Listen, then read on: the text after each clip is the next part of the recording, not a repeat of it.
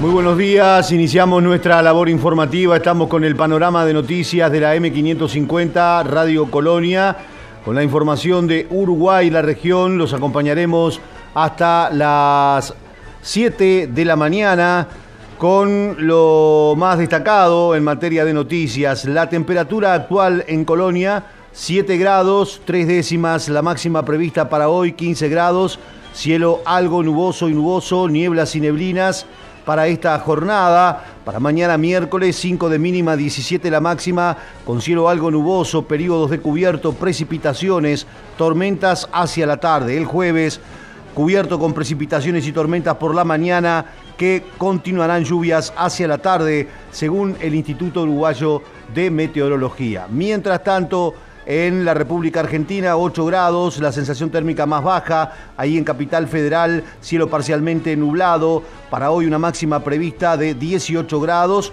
para mañana miércoles 9 la mínima, 16 la máxima con lluvias, el jueves continúan las precipitaciones, chaparrones por la mañana y hacia el fin de semana las temperaturas no superarán los 16 grados con mínimas que estarán en 4 y 5 grados de acuerdo al Servicio Meteorológico argentino. Algunos datos más destacados, lo que hoy titula la prensa uruguaya en materia de noticias, en lo que se refiere precisamente a los eh, matutinos. En la jornada de hoy se destaca la vuelta a la presencialidad de las escuelas públicas y privadas en la educación primaria y la planificación pensando para después de semana de, para después de las semanas de vacaciones de invierno, el retorno a la educación media y secundaria.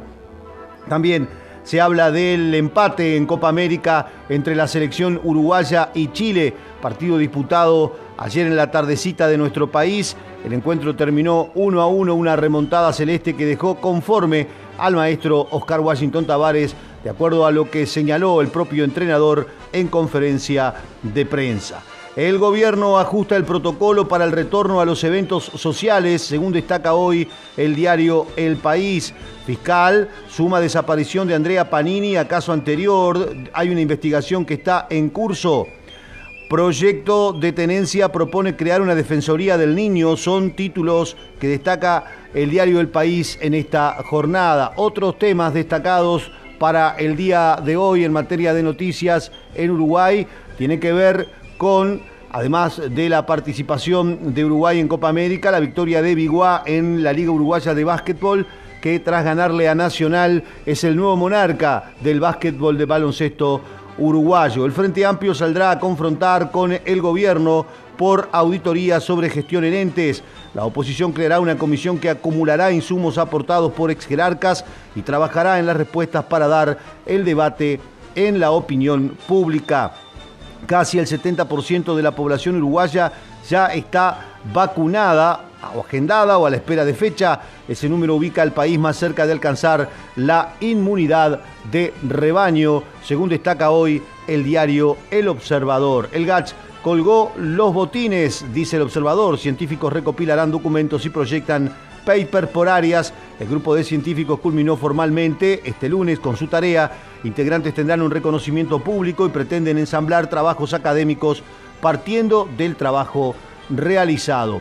El ministro Luis Alberto Heber habló con Radio Sarandí y mm, valoró y explicó cómo encontró el tema seguridad en nuestro país en estas semanas de trabajo, tras haber sido designado para este cargo, tras el fallecimiento de quien ocupaba el frente o estaba al frente de la cartera el ministro Larrañaga. Nos vamos ahora a la República Argentina, títulos esta mañana en Infobae, en la República Argentina, los titulares, lo más destacado a esta hora, pasa por los temas también vinculados con la vacunación, también vinculados con el COVID-19, pero hay otro tema que es de portada en Infobae. Por ejemplo, el gobierno llevará nuevamente a la ONU el reclamo argentino de soberanía sobre Islas Malvinas.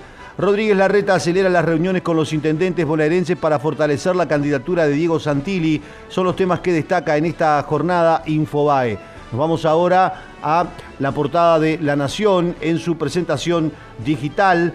Larreta encabezó en provincia un encuentro con Santilli y agitó la interna del PRO. También destaca Elecciones 2021, el análisis de Carlos Pagni, preparando la batalla, es el artículo destacado en esta jornada. Son las 6 de la mañana, 5 minutos. Clarín titula rumbo a las elecciones 2021 para imponer a Santilli Horacio Rodríguez Larreta, busca el apoyo de intendentes del PRO. En provincia arde la pelea, un Macri pide imitar a Cristina y Cristina hace cuentas por José Luis Esper. Es el informe especial de Clarín en esta jornada. Nos vamos ahora a la recorrida habitual que hacemos también por la agencia de noticias, Noticias Argentinas, que titula esta mañana en su portal digital, haciendo referencia a lo más destacado. Argentina con golazo de Papu Gómez madrugó a Paraguay y está en cuartos, quedando líder.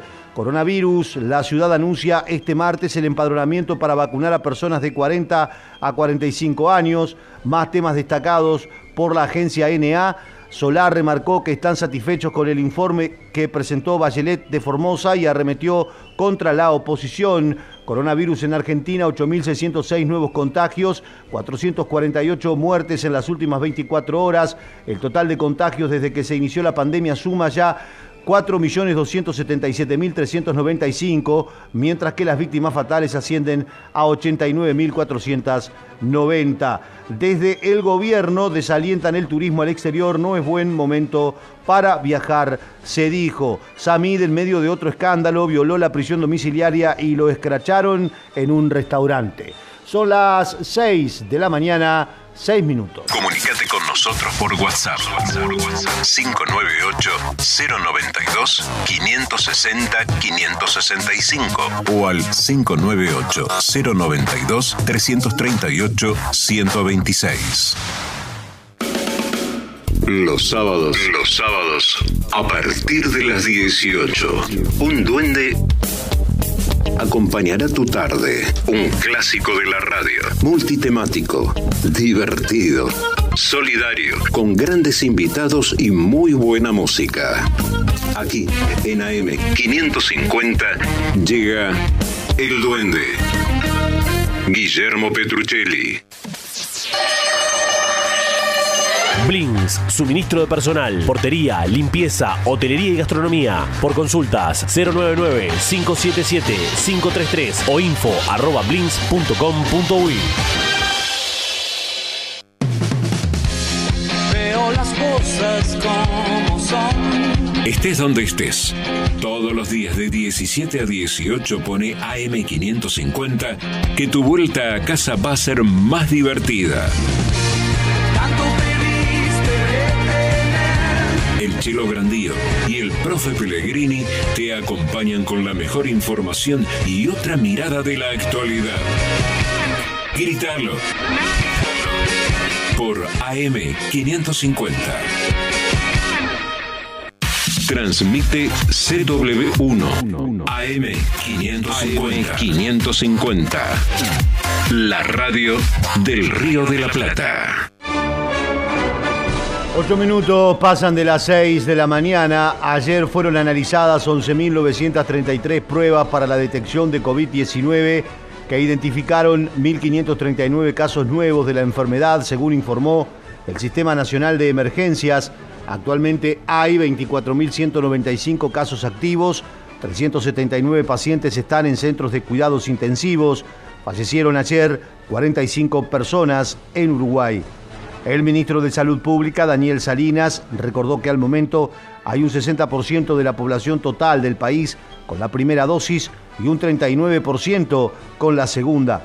Alertó que al momento hay 100.000 jóvenes de 12 a 17 años que no se han agendado para inocularse, por lo que los instó a hacerlo. El ministro Daniel Salinas dijo que se mantiene la expectativa y las esperanzas que la situación sanitaria esté bajo control en la primavera y aseguró que dependerá de si la variante Delta, descubierta por primera vez en India y que ya se desplegó en más de 60 países, implique un cambio en la evolución de la pandemia. Pese a ello, el ministro ratificó su esperanza de que la vacuna contra el coronavirus COVID-19 sea una barrera protectora muy importante. Por este motivo volvió a hacer hincapié en la necesidad de llegar a una inmunidad colectiva superior al 70%. Hay que vacunar lo máximo posible, dijo Salinas.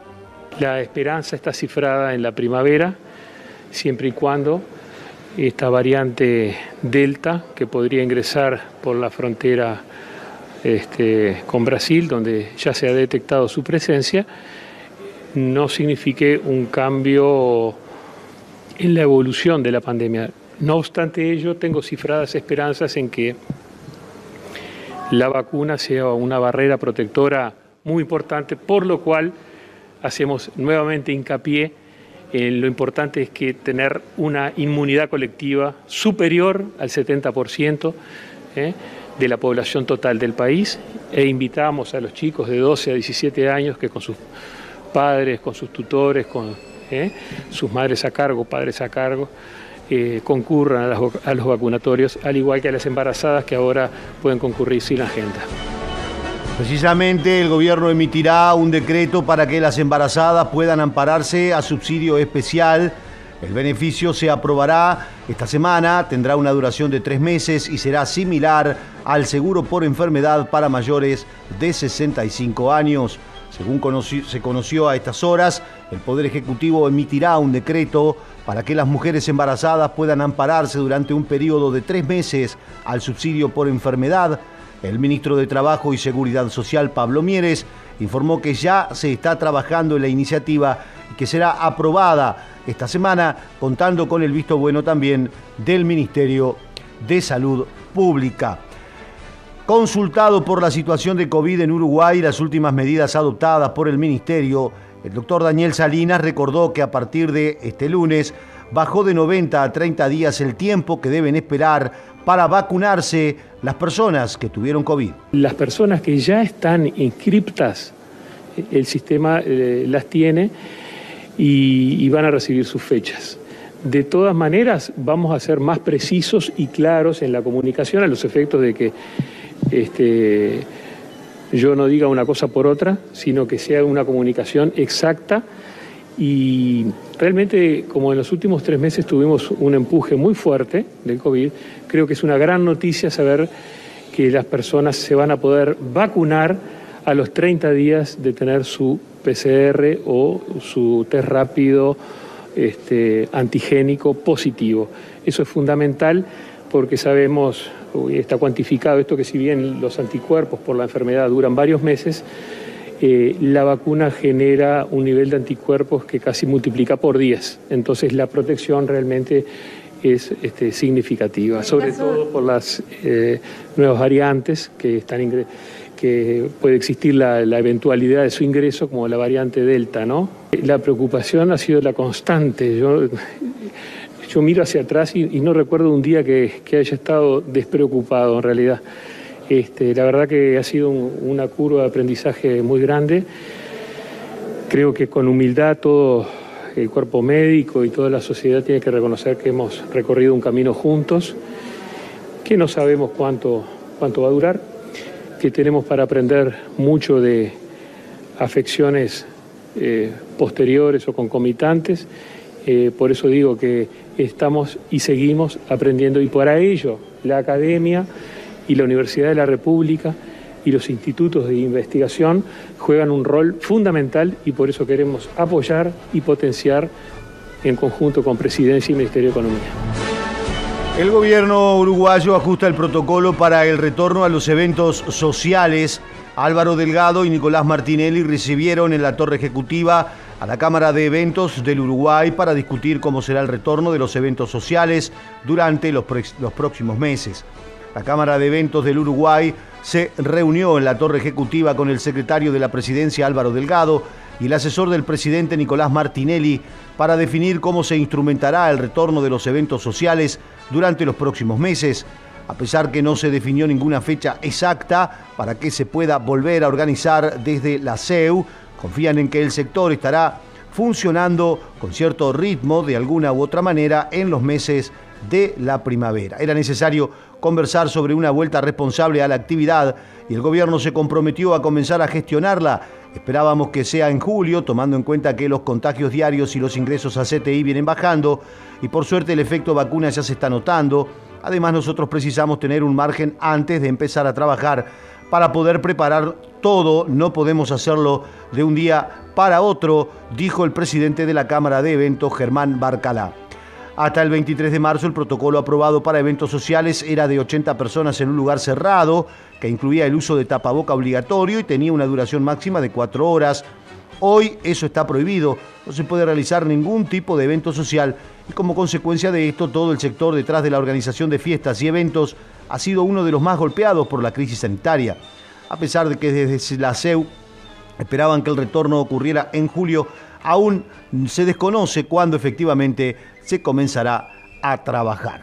En otro orden de cosas, también vinculados con la situación de la COVID-19 y el tratamiento de la pandemia en Uruguay, el Frente Amplio analizó el documento que el presidente Lacalle Poules envió con las respuestas a sus propuestas en la coyuntura de pandemia y concluyó que se trata de una respuesta insuficiente y tardía. Desde Presidencia de la República se emitió un comunicado con un punteo sobre medidas tomadas por el gobierno en relación a las propuestas del Frente Amplio presentadas ante la Cámara de Senadores. En total dividen los temas en seis puntos, medidas sanitarias, ingreso básico de emergencias, suspensión de lanzamientos, cortes de servicios y diferimientos de cuotas, viviendas y pagos de los servicios para los sectores más necesitados, empleo y seguridad social, apoyos a las micro y pequeñas empresas y adelanto de inversión pública y apoyo a la inversión privada en infraestructura y vivienda. Son las 6 de la mañana, 16 minutos, la temperatura actual es de 7 grados 3 décimas en Colonia. Tenemos una máxima prevista para hoy de 15 grados, el cielo está algo nuboso y para la jornada de mañana se pronostican precipitaciones en nuestra zona. Vamos a una pausa y tras la pausa seguimos informando. En Facebook somos arroba Radio Colonia AM550. Las dos orillas, de 18 a 19, con Guillermo Marconi. Por un país sin grietas y más unión. Argentina y Uruguay, separados por un río, pero juntos de corazón. Las dos orillas, de lunes a viernes, de 18 a 19, por AM550.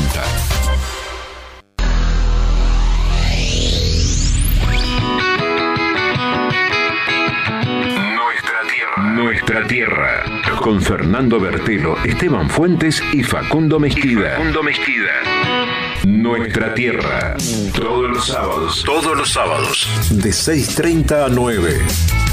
Con la mejor información del campo. Nuestra tierra. Nuestra tierra. Por Colonia AM550. No esperes al fin de semana para estar informado. Colonia Agropecuaria es tu programa. Lunes a viernes de 14 a 16 por AM550 Radio Colonia. Colonia, Uruguay.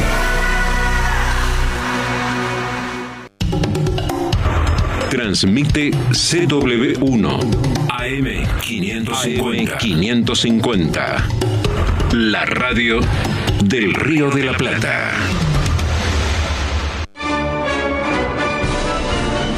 Son las 6 de la mañana, 18 minutos. Seguimos ahora con otros temas. Regresaron a las aulas unos 75 mil niños y se evalúa retorno de liceales. Ayer regresaron a clase 75 mil alumnos de cuarto, quinto y sexto año de primaria en Montevideo y Canelones. Autoridades de la educación aspiran a que el 12 de julio se retome la presencialidad en secundaria y UTU. En tanto, el presidente del CODICEN de la ANEP, Robert Silva, adelantó que ya se está trabajando en el regreso a la presencialidad de los liceales. Estamos aprontándonos para el retorno de la educación media, dijo Silva. Se completa, queda todo inicial y primaria, que es muy importante porque es eh, que por lo menos nuestro objetivo era ese, ¿verdad? Antes de las vacaciones mm, de julio, tener el retorno de todos estos eh, niños y bueno, y ya aprontarnos eh, para el retorno de la educación media, que ojalá lo podamos concretar luego del 12 de julio, cuando culminen las vacaciones de invierno, que comienzan ahora el 28 de junio, eh, con además una muy buena circunstancia, como ustedes saben, ya comenzó la vacunación de los jóvenes entre 12 y 17 años, eso tiene un impacto formidable en la educación, se está vacunando con Pfizer, quiere decir que van a tener por lo menos 15 días, muchos de ellos de la primera dosis y algunos ya con la segunda dosis para cuando estemos pensando en volver con este, las clases presenciales en educación media. Así que estamos muy esperanzados que la situación general de la pandemia mejore y venimos bien en lo que hace a nuestros centros educativos, así que con todo eso ojalá podamos anunciar prontamente el retorno a la presencialidad en todos los liceos y en la UTU. Miere calificó de error la interpelación a Arbeleche y Salinas. El ministro de Trabajo y Seguridad Social, Pablo Mieres, consideró un error del Frente Amplio la próxima interpelación a los ministros de Economía y de Salud, Azucena Arbeleche y Daniel Salinas, respectivamente. El secretario de Estado aseguró que la acción forma parte de los derechos institucionales, que la oposición tiene la facultad de hacerlo, pero dijo que no es justo para el gobierno. El Frente Amplio responde a una minoría que cree que el camino es restringir a Severo Mieres. Sí, yo creo que es un error de parte del Frente Amplio, obviamente forma parte de, sus derechos institucionales, el llamado a sala a los ministros y tienen toda la, facultad para hacerlo. Parece que, otra vez digo, es injusto.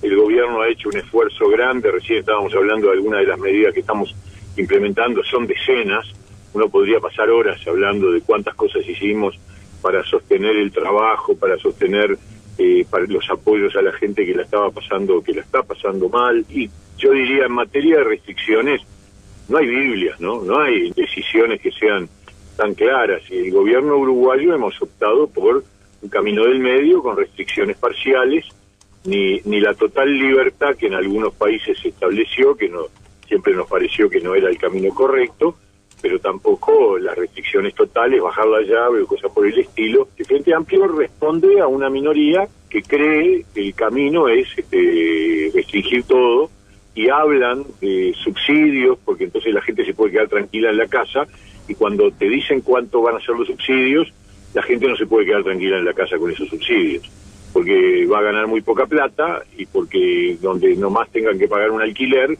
ya buena parte del famoso subsidio del que habla el Frente Amplio se le va, solo en pagar en alquiler.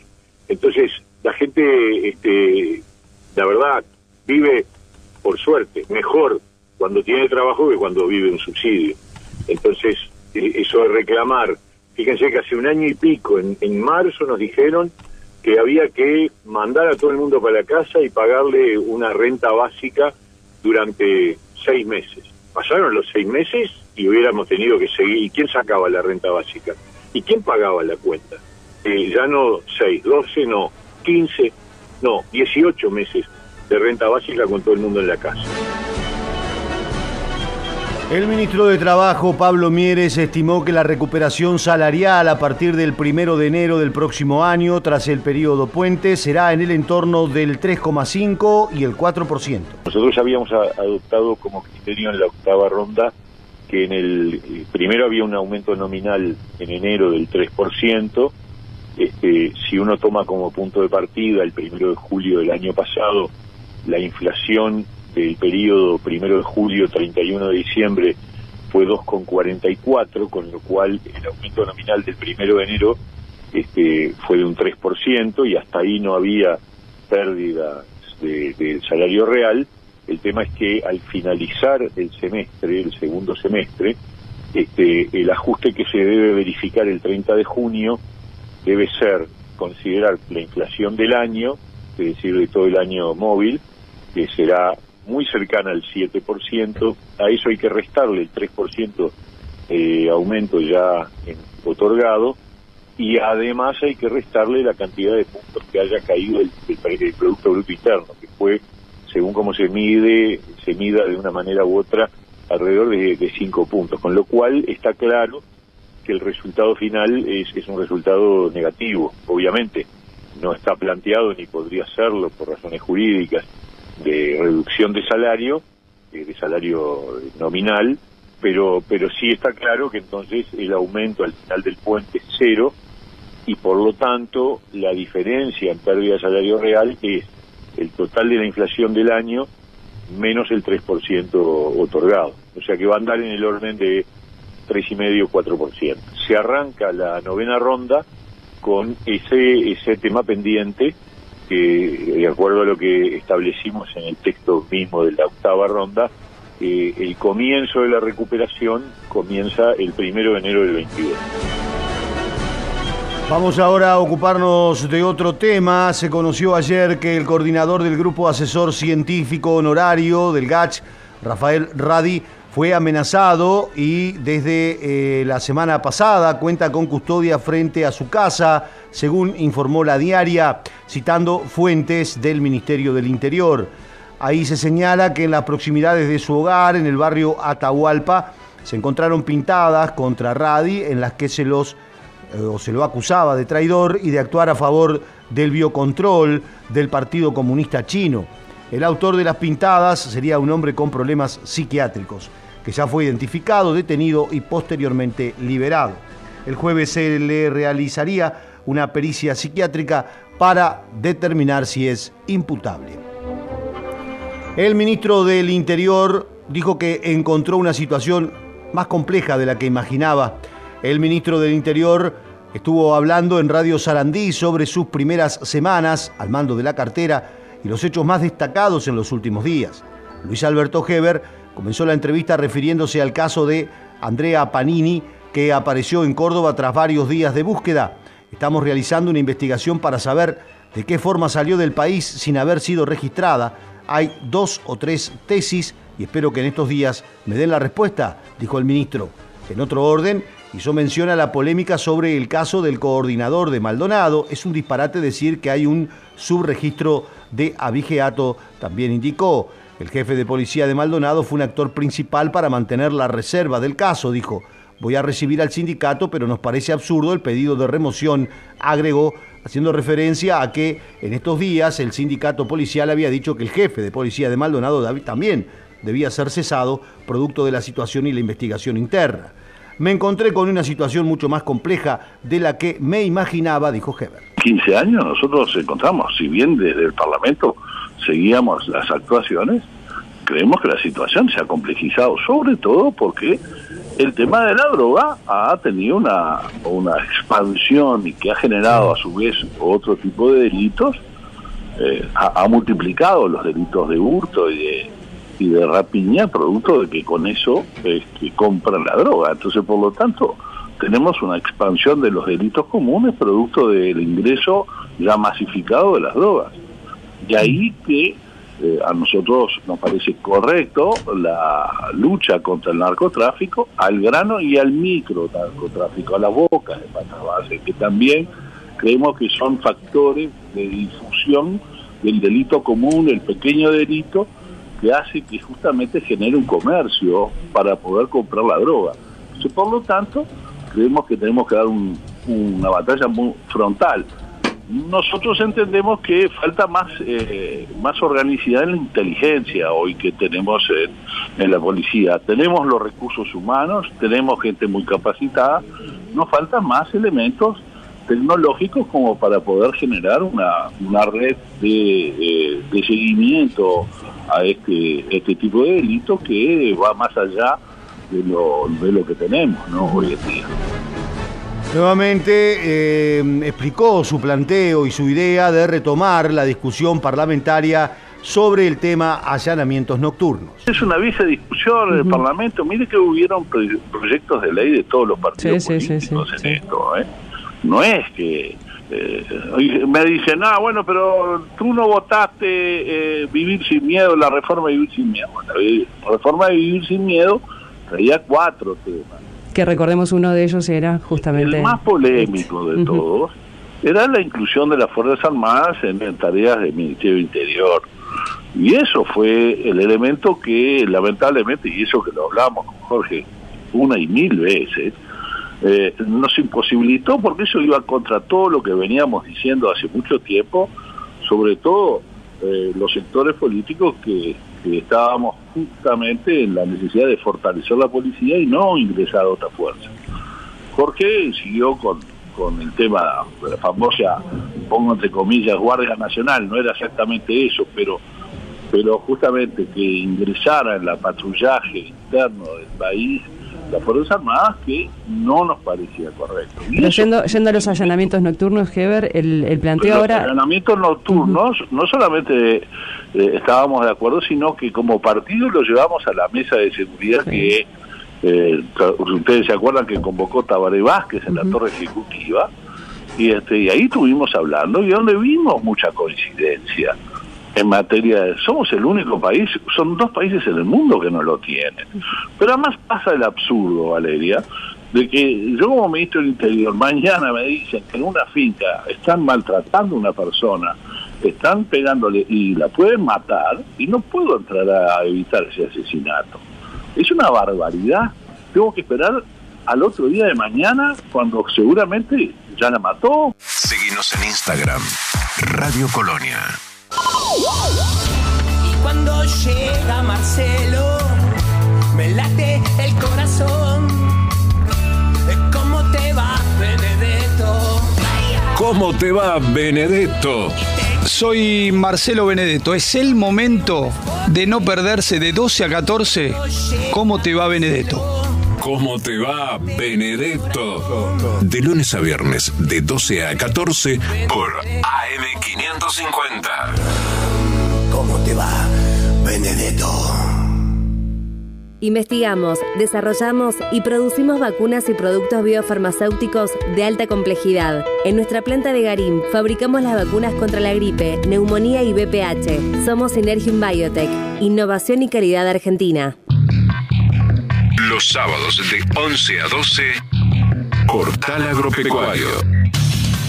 Una mirada diferente para conocer la producción, la comercialización, la industria y los mercados de alimentos de la Argentina. Con Horacio Esteban, Portal Agropecuario, por AM 550.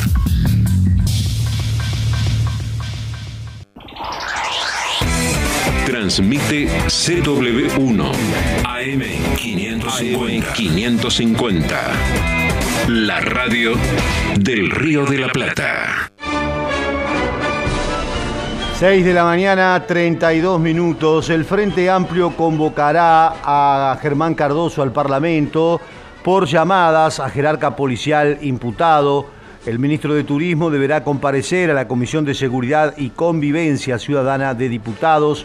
El Frente Amplio resolvió convocar al Parlamento al ministro de Turismo como consecuencia de la situación derivada de su relación con el coordinador de la Jefatura de Policía de Maldonado, imputado por varios delitos. La bancada de senadores de la oposición se reunió ayer y tomó esta decisión. La convocatoria se tramitará a través de la Comisión de Seguridad y Convivencia de Diputados, según explicó Daniel Olesker. Eh, los eh, compañeros y compañeras diputados han tomado la iniciativa de citar al, al ministro a, a la Comisión de Seguridad y Convivencia Ciudadana. Nos pareció a los senadores un buen camino porque nosotros hicimos una declaración del conjunto de la bancada de senadores y diputados. Nos parece bien que los diputados tomen esa iniciativa y que de alguna manera analicen el contexto en el cual se dio esto y las distintas contradicciones que hoy se ven entre unas y otras declaraciones. ¿Qué Por lo tanto, particularmente les en general, el contexto, eh, eh, en por qué se pidieron determinadas cosas, cómo se pidieron, cuándo se pidieron. Es decir, todo eso debe ser, debe ser requerido y nos parece que el mejor lugar es la Comisión de Seguridad y Convivencia Ciudadana y diputados a tomar la iniciativa de tomarla y serán ellos quienes convocarán al eh, ministro. Nosotros, obviamente, mantenemos la declaración que hicimos en su momento, ¿no? ¿Se mantiene entonces el pedido de renuncia al Sí, ministro? sí, la declaración en su momento se mantiene. Ahí estaba la palabra del senador eh, Olesker, hablando precisamente de la convocatoria a Germán Cardoso eh, para el Parlamento Nacional. Nos vamos ahora a otro tema. Ocho radioteatros uruguayos fueron seleccionados para emitirse en el canal de Spotify eh, del Teatro Solís. Las propuestas seleccionadas integrarán la programación de ficciones a emitirse dentro del canal de Spotify y sitio web del Teatro Solís en el transcurso del año.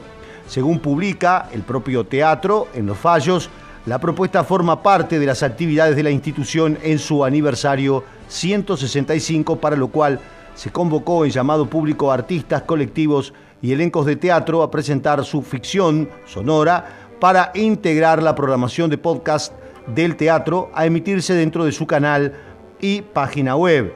El objetivo de la propuesta se centró en la democratización del acceso a la cultura a partir de generar y difundir material radioteatral de calidad en un contexto en el que los espectáculos se ven restringidos en sus presentaciones y aforos, es una oportunidad para depositar la creatividad y necesidad de expresión, según señalaron los convocantes. La participación en el llamado implicó la cesión irrevocable de los derechos de imagen y reproducción.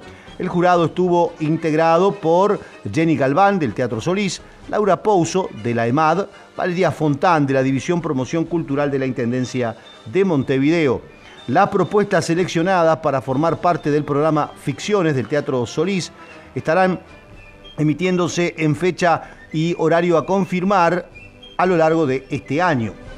El fallo del jurado eh, seleccionó Laberinto Eterno, el texto de autoría propia, autor y director Enzo Verdes, Chochas, creación colectiva basada en la obra de teatro Club de Chochas, dirección de Luis Pasos, El aullido de la cabeza o del cabeza y autor eh, Néstor Ganduglia, Alicia del Buceo, Néstor Ganduglia, Los Pocillos, dirección de versión del proyecto Luis Armando, basado en el cuento homónimo de Mario Benedetti, El canto del cisne, versión escrita y dirigida por Luis Armando, responsable del proyecto basada en la pieza de Chekhov, Cassandra, texto de autoría propia Federico Rodríguez Iriarte, dirección colectiva, El mito de Claudia, con la autoría de Catalina Artecona Joaquín Doldán, Laboratorio de Artes, Comunicación y Derechos Humanos. Estas son las eh, actividades entonces en materia cultural destacadas por la Intendencia de Montevideo con el Teatro Solís. Otros temas que tienen que ver con esta jornada, por lo menos destacado a nivel de noticias, es el proyecto de tenencia eh, que propone la Defensoría del Niño. Esta iniciativa está siendo presentada por el Gobierno Nacional para discusión a nivel parlamentario, según se destaca en estas horas. Seguimos ahora con otros temas que pasan por la, mm, eh, el anuncio que hizo la ex ministra María Julia Muñoz, que denunciará a Sergio Puglia por injurias tras dichos sobre accidente. La ex ministra le iniciará juicio ya que el chef y comunicador dijo que el Frente Amplio no hizo nada cuando chocó a aquel de la moto y lo reventó contra la pared, según declaraciones textuales. La ex ministra de Educación y Cultura y de Salud Pública durante los gobiernos del Frente Amplio, María Julia Muñoz, denunciará al comunicador y chef Sergio Puglia por injurias, luego que éste asegurara en el programa Polémica en el bar que el Frente Amplio no hizo nada cuando chocó a aquel de la moto y lo reventó contra la pared.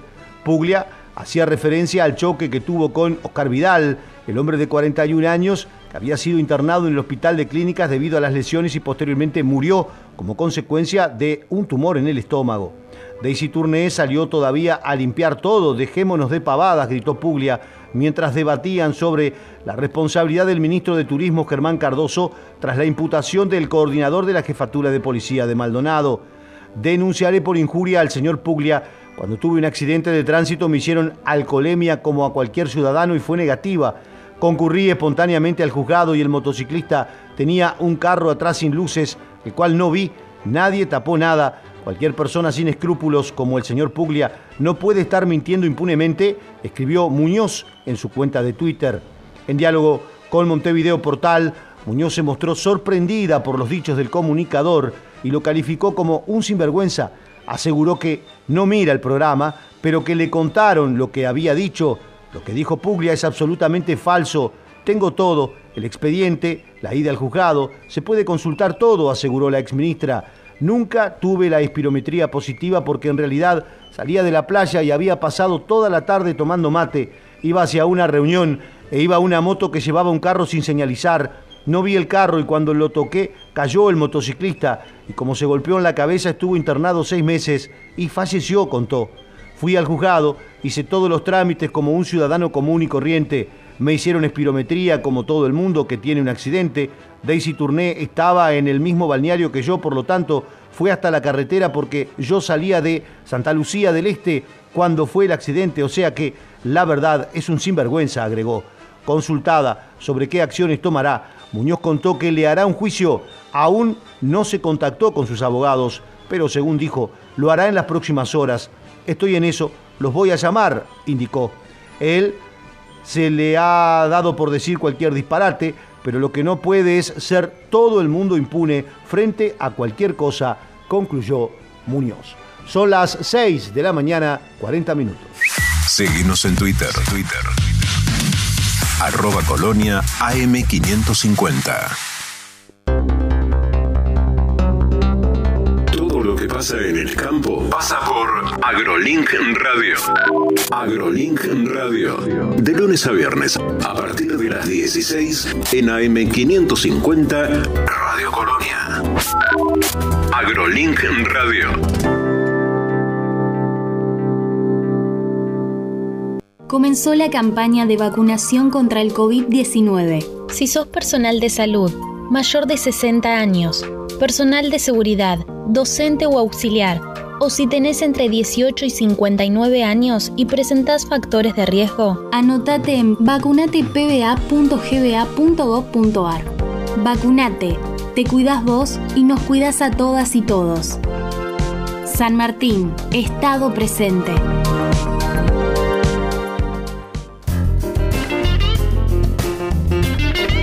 De 9 a 12 llega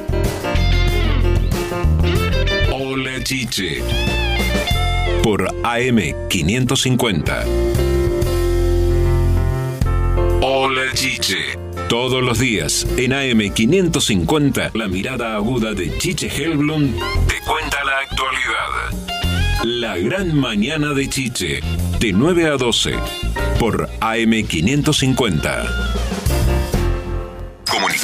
nosotros por WhatsApp. 598-092-560-565 o al 598-092-338-126.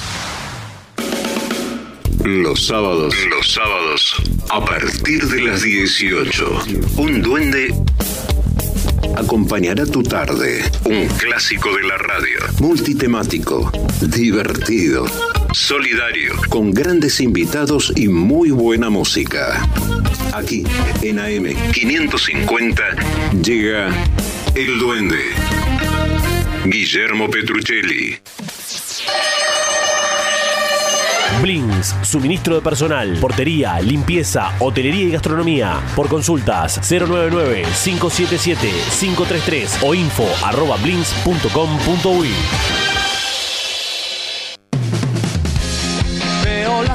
cosas como son. Estés donde estés.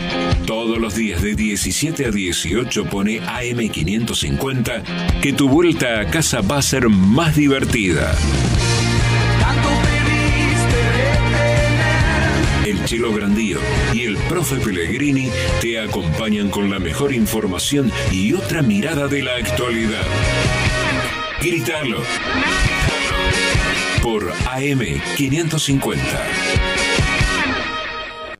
Transmite CW1 AM550. 550. La radio del Río de la Plata. Ya en el tramo final de noticias nos damos una vuelta por las principales novedades en la República Argentina.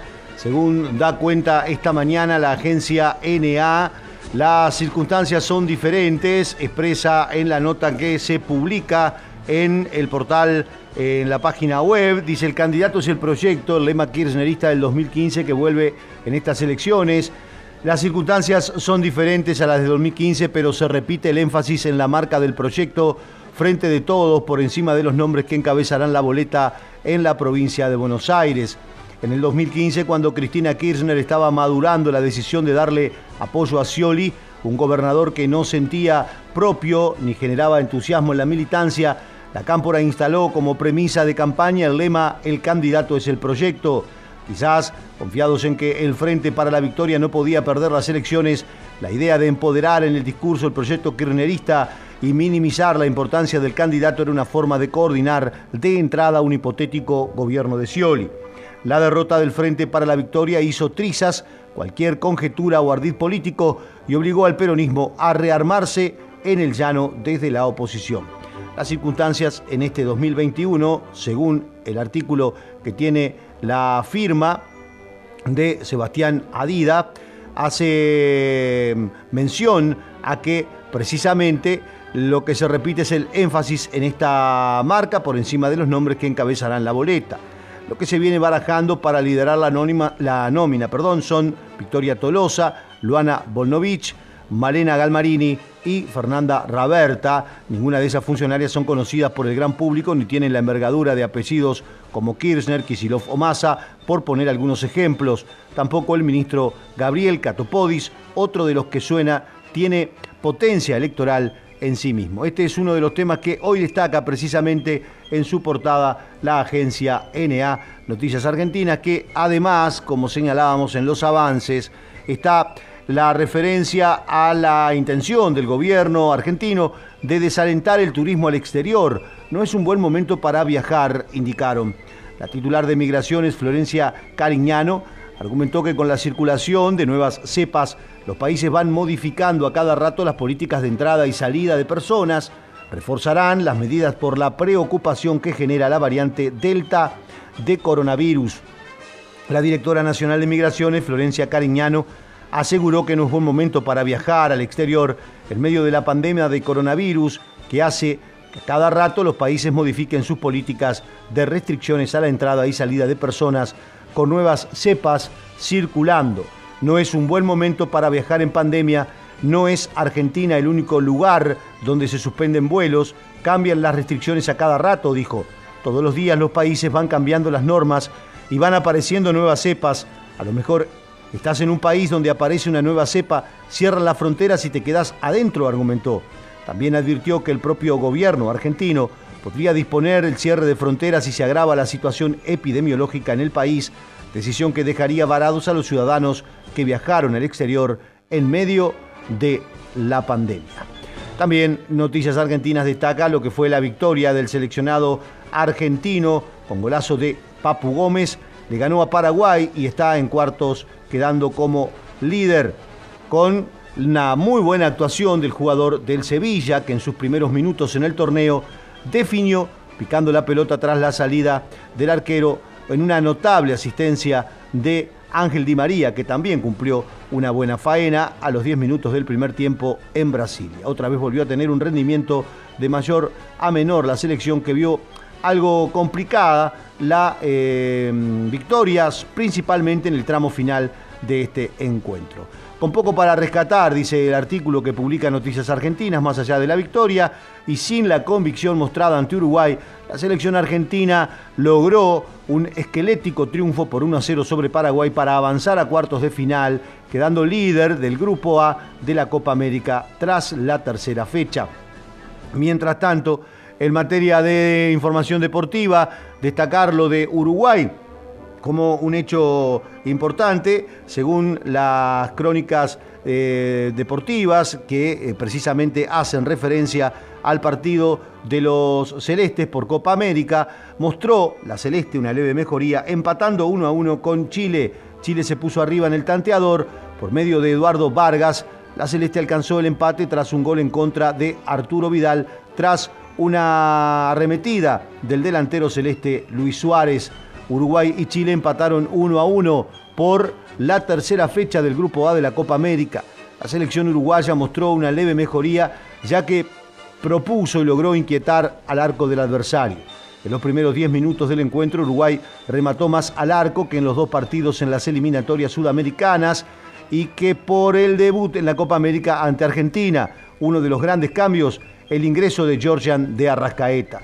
El jugador del Flamengo ayudó en la creación del juego a Nicolás de la Cruz para poder abastecer a los delanteros del equipo Suárez y Cavani.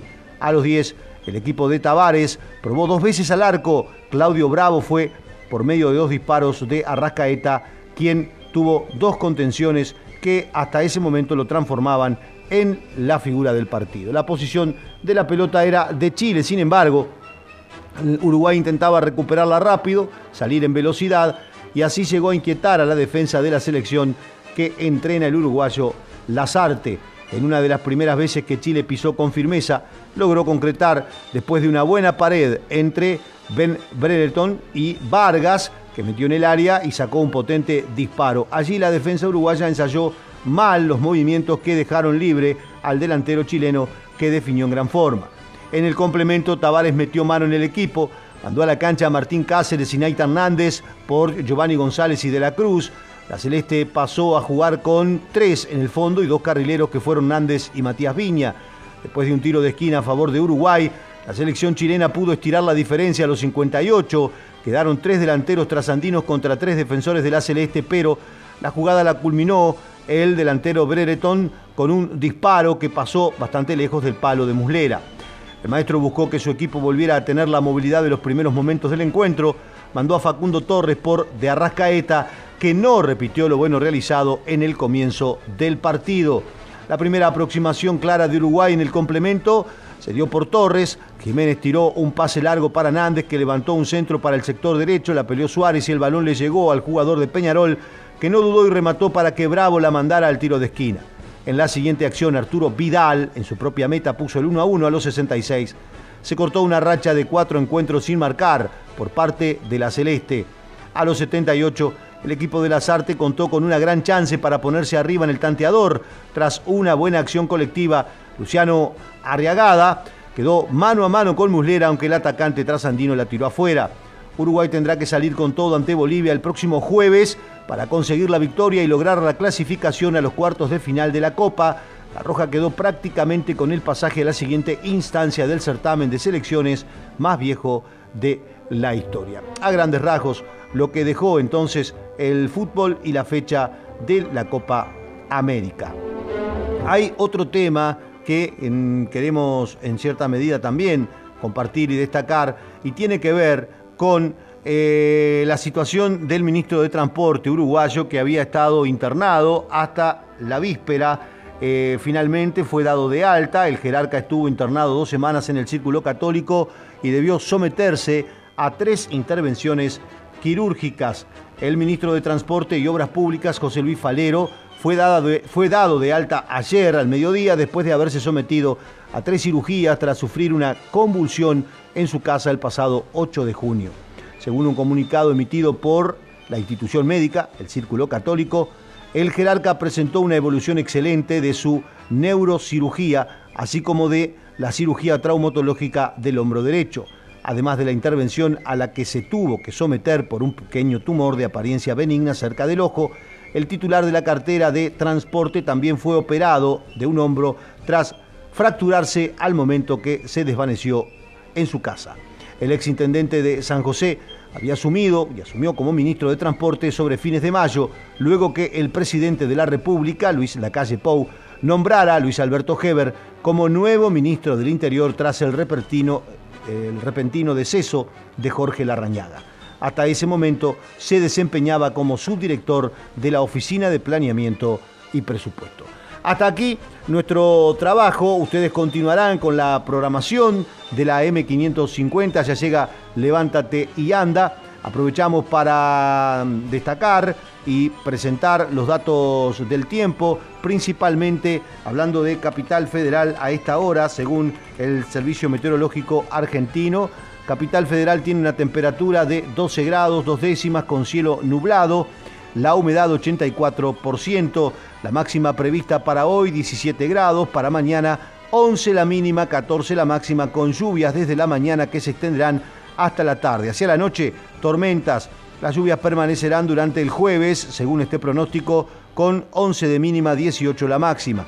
Descienden las temperaturas hacia el fin de semana, las mínimas estarán en el orden de los 6-7 grados, en tanto la temperatura máxima no superará los 15-16 grados, según el reporte meteorológico. Mientras tanto, en Uruguay y más concretamente en el departamento de Colonia, el Instituto Uruguayo de Meteorología está señalando a esta hora que la temperatura está en 5 grados, la máxima para hoy 15, el cielo algo nuboso, algunas nieblas en esta mañana y durante esta jornada se estará generando una situación de nubosidad con poco sol y 15 la máxima. Para mañana miércoles Periodos de cubierto, precipitaciones, 5 la mínima, 17 la máxima, lluvias y tormentas hacia la tarde. El jueves continúan las precipitaciones, el cielo estará cubierto, la mínima 8 grados, la máxima 15. Ustedes siguen en la programación de Radio Colonia, el encuentro con nosotros y las noticias a través de los flashes informativos.